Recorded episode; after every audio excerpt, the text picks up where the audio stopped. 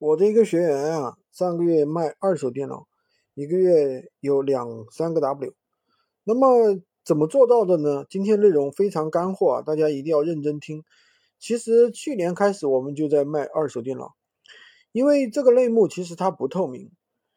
比如说新电脑，对吧？一般都要两千块钱，对吧？但是二手电脑的话，它的价格其实是比较便宜的，而且它的信息是不透明的。因为它很多配置分为，比如说高配的、低配的、便宜的，可能五百块钱就可以拿得到，对吧？你加价卖个六百、八百都是可以的。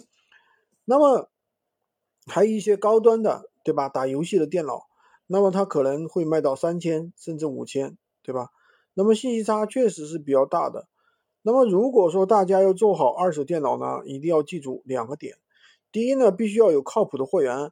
如果你的东西不好，售后服务跟不上，就很容易导致客户投诉，把你的店铺都封掉。第二点呢，它的运费很高，如果没有靠谱的商家作为后盾，你的售后也会相当的麻烦。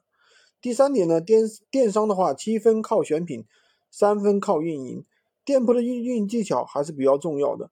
我给大家准备了一套资料啊，感兴趣的朋友可以评论区关注我，每天学习一线的闲鱼实战。